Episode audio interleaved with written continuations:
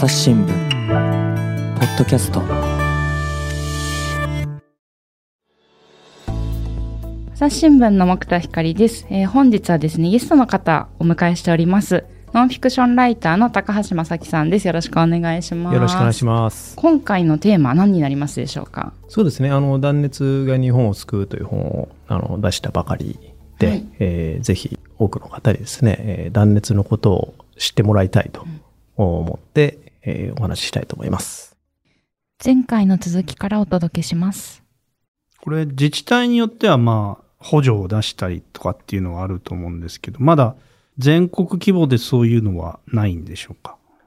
えっ、と、全国規模でも23年度かな。から断熱改修に関するですね、えー、大きな補助金がつくようになって、まあ、特に窓ですね窓の先進的窓リノベ事業というのが、まあ、年間で1000億円の予算がついて内窓をつけるときに、えー、最大半額までですかね補助金が出るようになって今までも多少は出てたんですけども、はい、だいぶあの金額が上がって全体の金額も上がって1件に対する割合も上がったので使いやすくなったというのでかなりえ評判がいい、うん、えものが出ました。で、それが良かったので、えまた24年度もやろうということで、え決まってます。で、それがいつまで続くかわからないですけど、僕としてはまずっとしばらく続けてほしいなと。で今やっぱりその、まあ、前回も言ったかもしれないですけどガソリンの補助金がこう膨大に出てますよね、もうすでに6兆円を超えてると言われてるんですけど、ね、窓リノベ事業は画期的だと言っても1000億円じゃないですか、その何十倍もガソリンの補助金に出てる、だから補助同じ補助金でもやっぱ未来につながる意味合いが全然僕は違うと思ってて、ガソリンの補助金が出れば出るほどあのもちろん一概にはねいろんな運送会社とか大変ですから、批判はしないですけど感覚が麻痺していくんですよね。そんなにガソリン代上が上がってないよなみたいなであの省エネしなくてもいいよなみたいになっていく可能性もあるのででいつまで出すのかとか国際価格が上がればもう出し続けるしかないみたいな構造ってよくないじゃないですか。でそれが未来世代の負担になっていく。じゃあ30年後それが今出したお金が貢献するかっていうとほとんどしないわけですよね。ただ掛け捨てみたいな感じになっちゃってて。でも内窓をつけるあるいは断熱解消するとなると未来世代の光熱費の削減につながるわけです。だからもうずっと一回つけたらもうずっと削減してくれる、まあ、あるいは健康的なメリットをもたらしてくれるという意味合いがあるので未来への投資っていう意味があるんですね。同じ国からの補助金的なものでも全然意味合いが違うと思います。はいで、あのー、実際にですね、断熱リフォームをしたあの具体例とかも、まあ、何箇所も取材されたと思うんですけど、特にこう印象的だったものとかありますか？はい。まあ、あの断熱リフォームいろんなレベルがあって先ほど一番簡単にできるのは窓ですって言ったので、はい、その内窓でいうともう僕の周りの友人はいっぱいもうつけてくれてて。それを高橋さんのこうやっぱり働きかけていうかお話のおかげなんですか？だから何できますかって言われたらまず一番簡単な内窓つけてくださいって言い続けるんですよ。どんなこう気候変動の講演会でもですね、えー、SDGs の講演会でも最後私何ができますかって内窓つけてください。内窓屋さんの営業みたいな感じで僕はやってきたんですけど、はい、でそれじゃ結構つけてくれる人がいてでつけたらば全然違いましたって。やっぱ体感するのが何より大事なので、一つの窓でもだけからでもいいからつけてもらってあこんなに違うなら他のとこもやってみようとかね。じゃあ今度床をやってみようとか、そういうふうになってきてる人が結構いるのが嬉しいなと思いますし、もうちょっと上のレベルで言うと窓のあとはえー、床とか天井とかっていうのを断熱材を入れる工事をすると、まあ、それは数十万もちろんかかるんですけども、うん、でもかけた金額を上回る効果っていうのは間違いなく得られますので、うん、ただ広い一軒家で、えー、昔は家族いっぱいいたけど今は高齢のご夫婦2人もしくは1人しか住んでないというケースは家全部を断熱すると結構お金かかっちゃうし、うん生活実態は実はそんなにたくさん部屋使ってないっていうのもあるんですね。その場合はゾーン断熱といってリビングと寝室と水回りだけを区切って、えー、そこの、まあ、床天井窓っていうのを中心に断熱する、まあ、場合によっては壁も断熱するっていうことをやるっていう手もあるんですね。そういうことをやってる工務店さんも増えてきてます。あの本の中では川越のお近くのえっとカフェでしたっけ、はいの例とかもありましたよね。そうですね。あのー私がまあその工務店紹介してうちと同じスタイルのエコーハウス仕様でカフェを作った友人がいて、1階がカフェで2階が住居になってるんですけども木製サッシのトリプルガラスとかですねで結構高性能なので冬も冬はねほぼ暖房使ってないですね。でも温度ムラも当然ないですしまあ別にそのエコハウスですよって歌ってるわけではないんですけど来たお客さんがゆったりこう時間を過ごせる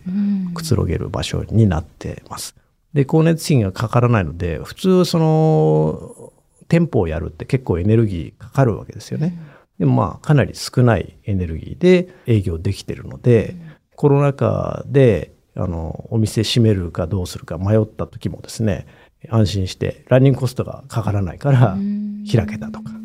そういうメリットもあったと聞いてます。いやそれにしてもやっぱりお話をお伺いしててこう目に見えないっていうのがなかなかこれが伝わりづらい理由なんだろうなと思って高橋さんもこの興味を持ったきっかけは2016年でしたか？あの海外で実際にあのちゃんとそういう断熱された家に住んで体験して初めてこれは全然違うぞっていうことだと思うんですけどこの体験できるまた場所がまあカフェももしかしたらその一個かもですしそう,、ね。いうとこ増えていくとまたいカフェといですよね。かホテルとか、あとまああの自治体の役場とかですね。そういうところがちゃんと断熱された建物になって多くの人が利用する場所ですよね、えーそういうところが増えるといいなと思ってますし、僕もそういうところを取材していきたいなと思ってはいます。なんかそういう意味でも鳥取の例ってとっても面白いなと、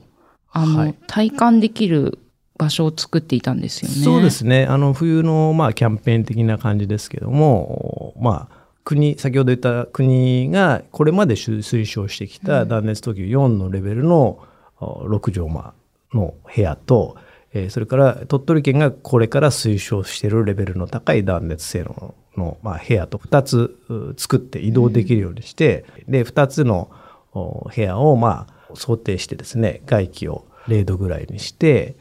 でどれぐらいこう差があるかっていうのを体感してもらうっていうのをやってましたね。うんで一般の人はやっぱり体感するのが何よりなんですよ。いくら僕が話してもなまあなんか分かったような分かんないっていう感じがあると思うんですけどまあそれがきっかけになってね体感施設に足を運んでみようって人が増えるといいなと思ってますけど鳥取県はまさにそういうことを熱心にされていてで県として、えーネストっていうんですけれども、鳥取独自の基準で、えー性能の高い家を推奨しているんですね。で国が断熱等級567っていうのを決めるより早めに早くもっと鳥取で決めてたわけですよ、それぐらいのレベルの家を。で、えーそれにレベルに応じて補助金出しますよということをやって、まあ、工務店が建てられなきゃ意味がないので工務店の育成も兼ねて登録制にしてそれを研修を受けた県の研修を受けた工務店があその建物を建てられますよということになってその工務店に家を建ててくださいといったあの接種さんの家に補助金がつきますよっていう形で広まってます。でつい2週間前も鳥取に取材に行ったんですけどももともとある程度の性能の高いエコハウスを建てたような工務店さんにとって、えーこの国のあの鳥取県の制度が始まって、まあ、3年ぐらい経つんですけど、どうですかって聞いたんですね。で僕としてはもともと建ててたんだからそんなに変わんないよっていう答えが返ってくるかもしれないと思ってたわけですよ。でも全然違ってもともとはやっぱり断熱性能の高い家建ててくださいっていう人は、まあ、鳥取でもあんまり多くはなかったわけですね。おだからあのでも断熱大事だよっていうことを工務店の方が一生懸命説明してあじゃあそこにお金かけましょうみたいなことを分かってもらってで、まあ、住んだらもちろん満足度っていうのは高いわけですけどもそそこに持っていくまでは大変だったそうですね。っていうことですよね。でも県がまあ一生懸命宣伝してますからもともと今ネスト建ててくださいっていう人がほとんどだって言ってますね。それぐらいこう県民に広がってるということなので断熱の重要性をそこまで力説しなくてもお分かってくれる。それはすごく後押しになってますよっていうコメントがありまして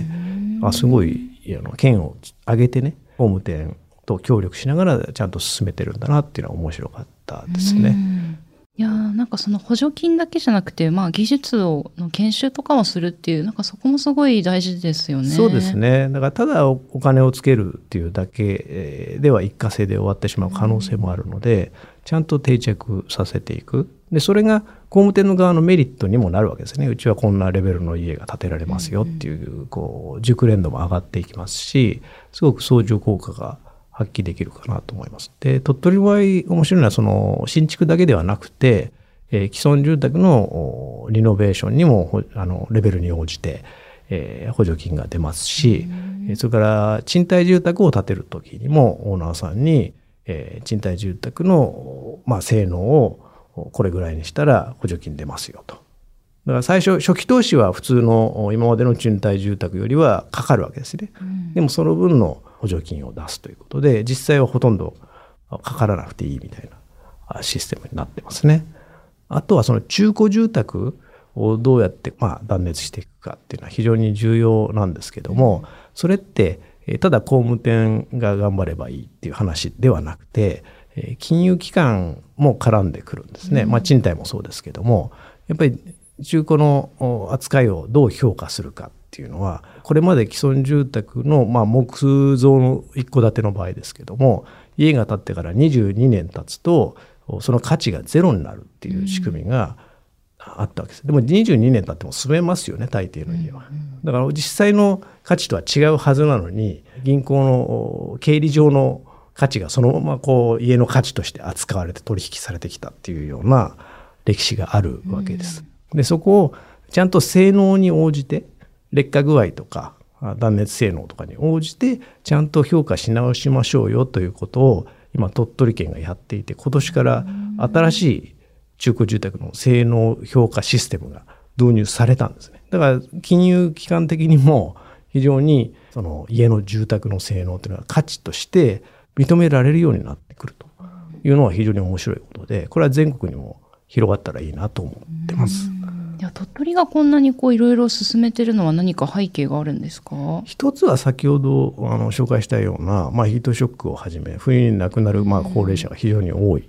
ということですよね。やっぱり北海道より多いのは問題じゃないかっていうの。はそれはもちろん他の県も全部そうなんですけどそういうことをまあ知事も中心になってですねなんとかできないかっていうのを考えたっていうのもありますよね。やっぱり高齢化が進んでる地域でもありますし、うん、長い目で見て地域にとっても社会保障費もどんどんこう医療費が増えていくわけですよね。えーそれを何とかしなきゃいけないっていう危機感はあるんだと思います。であのこのポッドキャストでもですねあのおなじみ斉藤健一郎記者であのエコハウスのホクホクっていうところにですね前案内していただいたのをこうポッドキャストで収録するっていう番組を出したりもしたんですけどあの斉藤さんのおお友達なんですよね。そうですね。お斉藤さんのあのいや今話したまさにその中古住宅をもものすごい寒いですね。40築40年50年ぐらいの、えー山梨のですね北杜市のお中古住宅を買ってそこを別荘にして山を眺めながら暮らそうと思ってたら、めちゃくちゃ寒くて 鍋に張った水が凍ったとか ここじゃゆったり山を眺められないという衝撃を受けて もうすごい気合い入れて断熱して今本当にあったかい冬あったかくて夏涼しいですね。快適な住まいになりましたよ。でその話自体は多分斉藤さんも結構されてると思うんですけど僕が斉藤さんと出会った頃はそういう断熱の「ダの字もなくてですね、2015年ぐらいだったですかね。彼があの5アンペア生活という、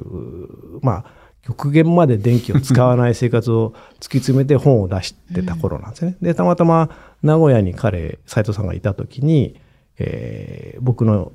再エネの講演会に来ていただいて初めて出会って。で時間があったんでじゃあ僕ん家来ますみたいな感じで名古屋の斉藤さんの あの賃貸ですけど戸建てに案内してもらって5アンペア生活を見せてもらったんです。そうしたらそのやっぱりまあ言ってみればその我慢の省エネの極限ですよね。冬は着込んでますとかめち。ゃめちゃ忍耐に、ね。そうそうそう。もうだって5アンペアさエアコン使えないですし、夏も扇風機が使えるかどうかとかそういうレベルですから、もうほとんだから夏は裸で行水すれば意外と涼しいんですよ。そうですそういうことをおっしゃってました修行の世界です。そうでじあと僕が行った時はなんかあの夏まあ真夏だったんで暑いんですけど名古屋は暑いじゃないですか。で網戸を、網を切り抜いてですね、ペットボトルを、たくさんですね、ペットボトルの飲み口をたくさん切って、はい。網戸のあったところにいっぱいこうペットボトルの吸い口を並べて、何ですか？アートですか？現代アート。そうそうそう、風が 何なんだそれは。ここう、ね、あ吸い込み口がうん狭くなってるんで、風が吹いた時に涼しく感じると。えーそういう実験をしてたんですけ工ど、それ蚊が入ってくるじゃないですかみたいな話で。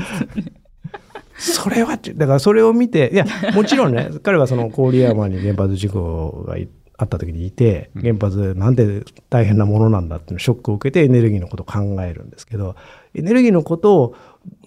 考えて行動を移すってことはもう素晴らしいことだと僕は思います。でも、ただその暑さ寒さに我慢するうん。で彼はね暑くないですよとか言うんですけど 他の人は簡単に真似できないわけですよね。ね38度でもエアコンつけませんって言っててそれで倒れちゃう人がいたうんらそれは良くないので、あんまり推奨できないなだから僕初対面なのに結構そのそれダメあんまり良くないですよっていうのを結構厳しく言ったんですよ。で断熱すればね別に我慢しなくても省エネで快適に過ごせますよって。そそれって結構広がる可能性があるんで、うん。面白いんじゃないですかっていう話をさせてもらってああそんな考え方もありますねっていうことになってですね、でまあ普通初対面の人はねね本まで出してる自分がこだわってる生活を否定されたらですねなんだ君はってなるかもしれないですけど彼は結構度量が広いというか 面白い人で「ああ断熱っていいですね」みたいになったわけですよね。それでこの後僕の家に遊びに来てくれたりとか、でまあ、あとまあ断熱の、あのーことを栃木でやられてる断熱材に詳しいえー方とかと親しくなったりしながらですね断熱のことに学んでいって、ホクホクを気づいたらあんなすごいのを立ててしまって、はい、断熱に目覚めてしまったですね。でなんかあの別に僕はホクホクを作れって言ったわけでも何でもないのにで意外とお金かかっちゃったんですよ。って正木さんのせいですよって言われる時は あ冗談半分であるんですけど。まあそういうこう面白いですよね。いろんなこう刺激し合う存在っていうかですね。はい、で彼のあのホクホク作る時に断熱材をこう詰めにワークショップを行ったんですけどももう僕はその断熱ジャーナリストと言いながら意外と断熱材をうまく詰められなくてですね。ダメじゃないかみたいな。実践すいません。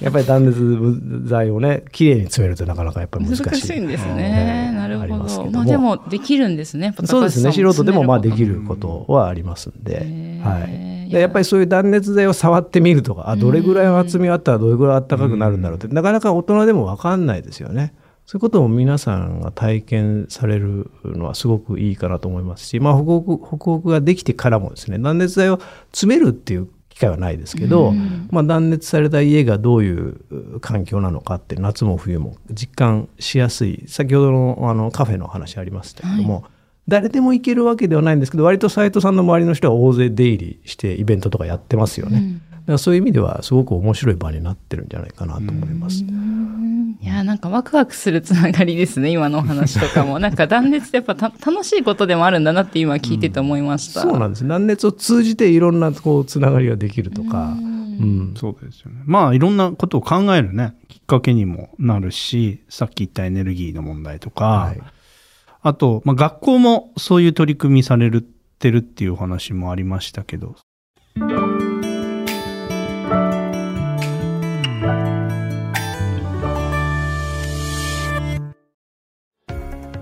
私は朝日新聞歩きき。人工音声が伝える速報ニュースのポッドキャストです。通勤中でもお料理中でも運動中でも趣味の作業中でも何かしながら最新のニュースをフォローできます。あなたの知りたいニュースどこででも。朝日新聞あるきき。たった数分で今日のニュースをまとめ聞き。学校自分たちがね、過ごしてる学校。校の環境を自分たちで良くしていこうみたいなのっていうのも、すごい勉強になっていい取りそうですね組みですよね。最近すごく広がってますね。まあ白馬高校っていうところであの高校生たちが、まあ、あまりに学校が寒いということで あの頑張ってその工務店あの専門家に声かけたりして自分たちが参加して断一教室を断熱したプロジェクトがあってそこからあ白馬の同じ村内の小学校に広がって今度小学生が参加する断熱ワークショップをやったりとか、あとは長野県内にもそれが広がっていって他の地域の学校今は関東とかですね、えー、違うところにも広がっていってるんですね。やっぱり先ほど大人が断熱材見たことないって言いましたけども、うん、子供でも実はできる作業って結構あるんですね。うん、でまあ大工さんたちが準備はある程度必要なんですけどちゃんとサポートしてくれれば断熱材はめたりとか切ったりとかっていうのは、まあ、工作レベルでもできる話なのででこれが中に入ってることでこれだけ違うんだよっていうことを子どもたち自身が学ぶっていうのは何よりのこう勉強になるわけですよね。うん、うん、それそれはすごく大、まあ、いろんな意味で相乗効果があるかなと思いますし実際自分たちが毎日授業を受けてる場所が夏も冬も快適になることで勉強へのその集中力っていうのは全然違ってくるという感想もいただいてます。本当そうですよね。昔なんか夏の暑くても下敷きで自分仰いでるそれだけでもうなんか 授業なんか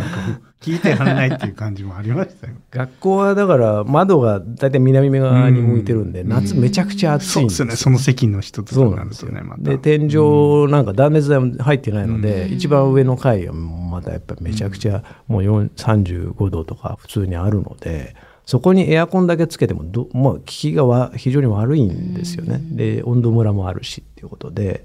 うん、やっぱりエアコンつけるだけじゃなくて、エアコンとセットで断熱も常識にしていかないといけない。で、もちろんそういう生徒が参加する断熱ワークショップとかも重要なんですけど、でもお金も限られてるので、えー、そんなに全部できるわけじゃないわけですよね。うん、やっぱり国自治体が率先して、当然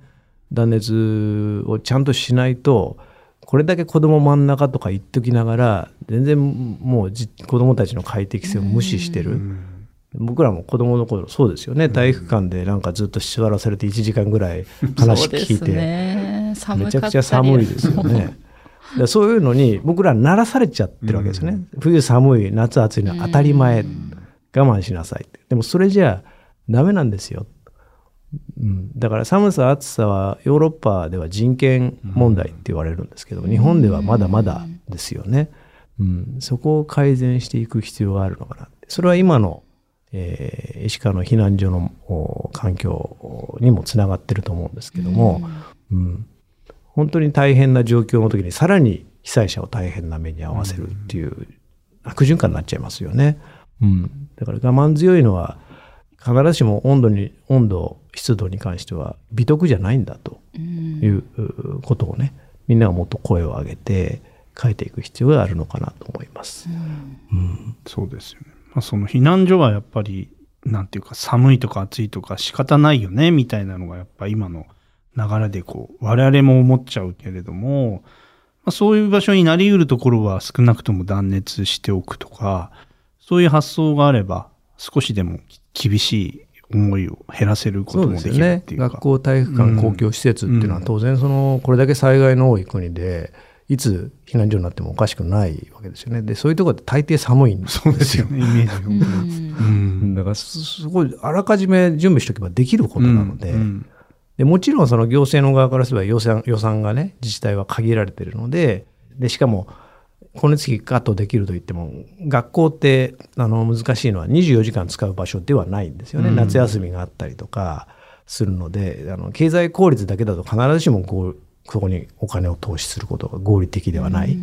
住宅よりもちょっと金額面では難しい部分もあるんですけどでもそこは命の問題なので、とか子どもの将来の問題ですから必ずしもその光熱費どれだけ削減できるという問題だけで測る必要はないと思っているんですね。でそこでこうそこにこう積極的に投資していくことが将来、うん。誰でも僕たち自身もですねいつ避難所に避難するか分かんないですよね、うん、えー、そういう子どもの問題でもあり大人の問題でもあるんだ。社会の問題なんだっていうことを意識して断熱の価値をこう分かってもらいたいなと。ちゃんと予算を取って断熱本気でやってほしいなと思います。うん、でエアコンについてもこうそれまで2018年にえー猛暑になるまではですねついてない学校の方が多かったんですけども、お子さんがあの残念ながら亡くなられたことでこう急遽つけたわけですよね。で政治がガッとやれっつったら予算どうのこうのじゃなくてやるわけじゃないですか。うん断熱もそれぐらいの価値があるんだっていうことをね意識して、えー社会でこう世論が高まってくれば当然そういう動きになる可能性はあるので、うん。はい、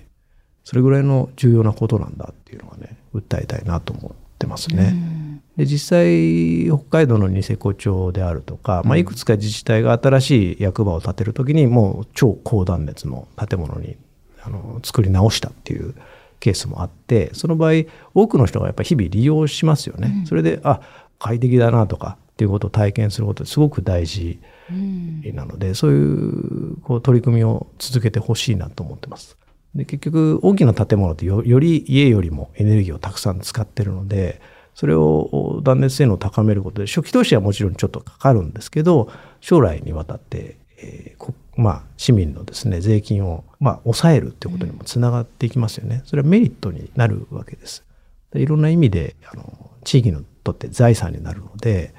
で建ててそういう、まあ、新しく建てるとか大規模改修をする際にはですね必ずしっかりとした断熱をしてほしいなと思っています。うん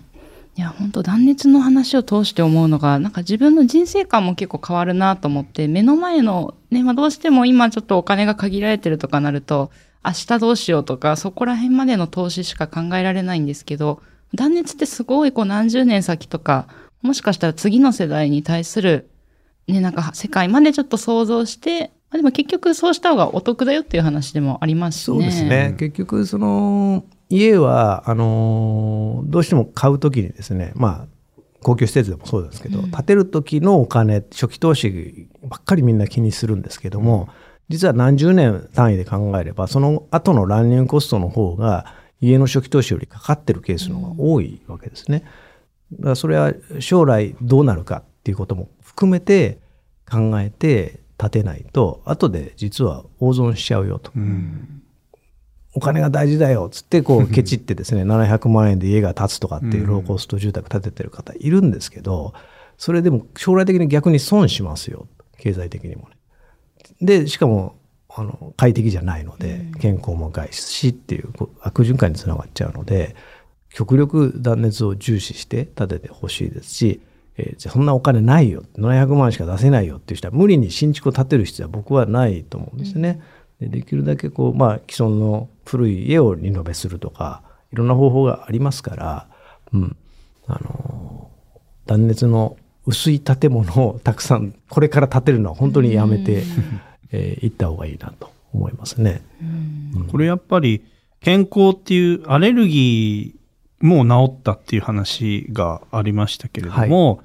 やっぱりその結露でね、ダダニっていうかカビとか、まあそういうのが減っていくことで、まあ子供も自分もアレルギーみたいのが治るっていうのもあるし、そういうところも重要ですよね。そうですね。うんあの、喘息とか、うんあの、アトピーとかですね。もう僕はアレルギー鼻炎だいぶ改善したんですけども、えーそういったことも変わってくるというデータもありますね。こう、あの、高いランクの断熱性能のある住宅に住み替えた人のアンケートで大体の人は改善してるというデータもこれからそろそろ来る花粉なんかもね。そうですね。はい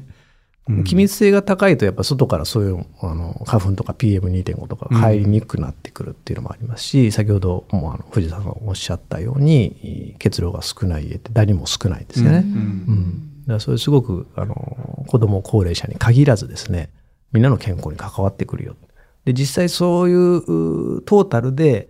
えー家族がかける医療費っていうのも大きく変わってくるよねみたいな研究も今されてるところで。で最近出た近畿大学の藤田先生という方の、まあ、健康と住宅の断熱のお研究ではですね、まあ、ほとんど断熱されていない家に、えー内窓を全ての窓じゃなくて半分ぐらいの窓に内窓をつけたという、まあ、かなりそんなにすごい断熱したってわけじゃない最低限やったっていうケースで計算しても30年間で家族4人です二十数万円の健康効果があるよって言われてるんですね。まあ、医者にかからなくて済むとかっていう。うんでその二十数万円でですけどもおそれ国の医療費で考えたらもっと国全体では払ってるわけですね。こ国民健康保険だとうん3割そうですね。負担ですから、あと7割のうん。費用が国が支払って。だから国の医療費を減らすことにも断熱って十分貢献できるわけですよね。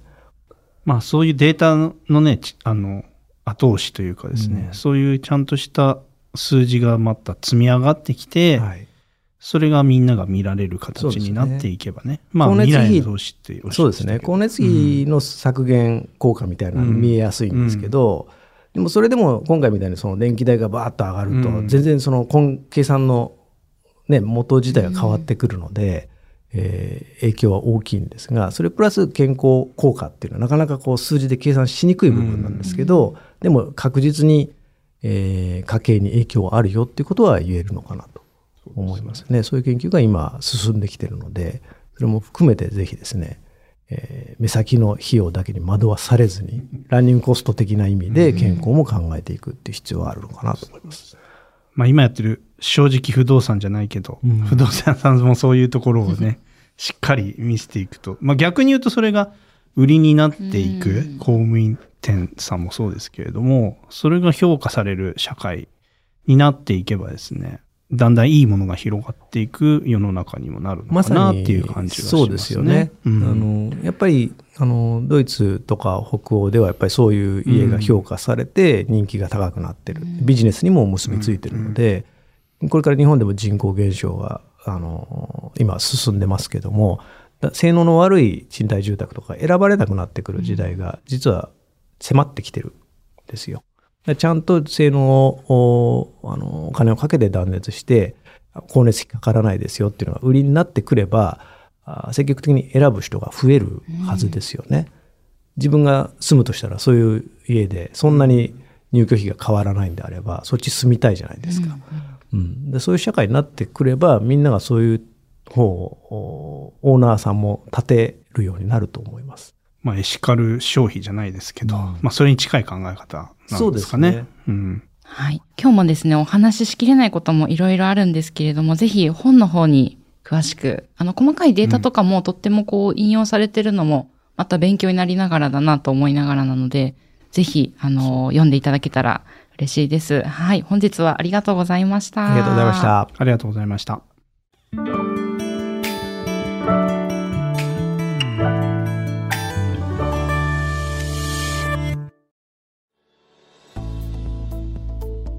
はい、えー本日は高橋正樹さんと、えー藤田淳さんと3人でお届けしてきました。で、えっと、高橋さんからお知らせお願いいたします。あ、えー1月に出版しました「断熱が日本を救う、えー健康経済省エネの切り札」という本を、えー、集英社新書からあ出しています。でもう出版して1ヶ月で増刷させていただいたんですけども、えーやっぱり多くの人がね、えー断熱の重要性に気づいてほしいなと思っていますのでまだまだ広げていければなと思っています。ぜひよろしくお願いします。はい。あのー、とってもですね、なんていうか、これから家を買おうと思ってる人は、ぜひ、